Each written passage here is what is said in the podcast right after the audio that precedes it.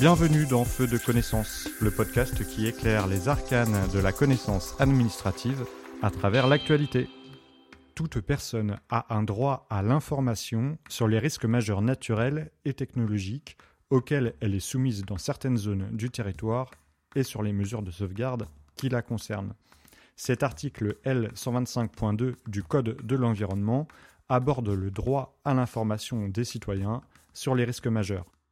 Feu de connaissance s'est posé plusieurs questions à ce sujet. Qu'est-ce que le DDRM Que contient-il? Qu'est-ce que le DICRIM L'objectif de l'information préventive est de rendre le citoyen conscient des risques majeurs auxquels il est susceptible d'être exposé.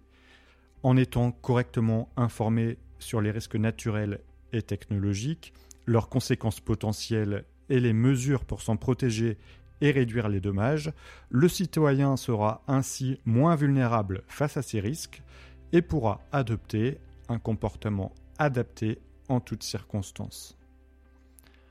Le dossier départemental sur les risques majeurs, donc le DDRM, c'est un dossier d'information et de sensibilisation sur les risques majeurs, naturels et technologiques du département.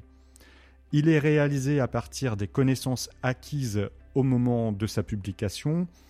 Il est établi notamment à l'aide des décrets sur le zonage sismique, les plans de prévention des risques naturels et technologiques, les plans particuliers d'intervention ou encore les atlas de zones inondables. Il est établi par le préfet, réalisé par le site PC, Service interministériel de défense et de protection civile de la préfecture, en collaboration avec les services déconcentrés de l'État et en liaison avec les différents acteurs départementaux du risque majeur.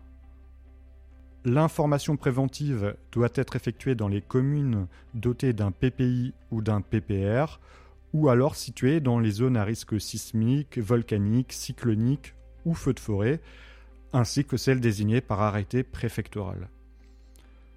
Après avoir fixé la liste de l'ensemble des communes exposées à un risque majeur, le DDRM énumère et décrit ces risques auxquels chacune des communes est exposée. Il énonce les conséquences prévisibles de ces risques pour les personnes, les biens et l'environnement. Il fait un rappel des accidents connus qui se sont produits sur le territoire.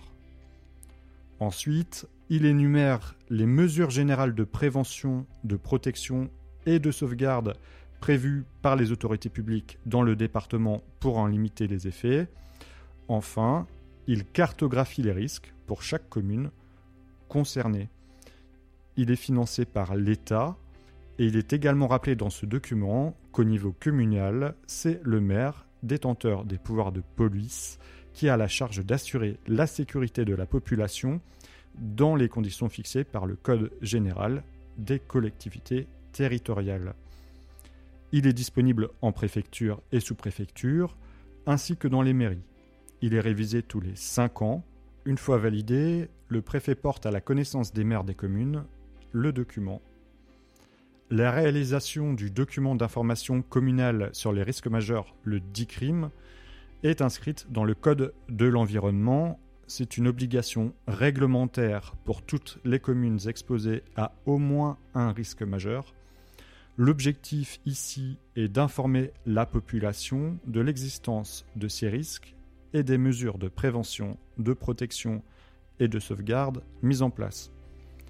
Il contribue ainsi à responsabiliser chaque citoyen pour sa propre mise en sécurité, renforçant l'efficacité des mesures mises en œuvre par la collectivité dans le cadre de son plan communal de sauvegarde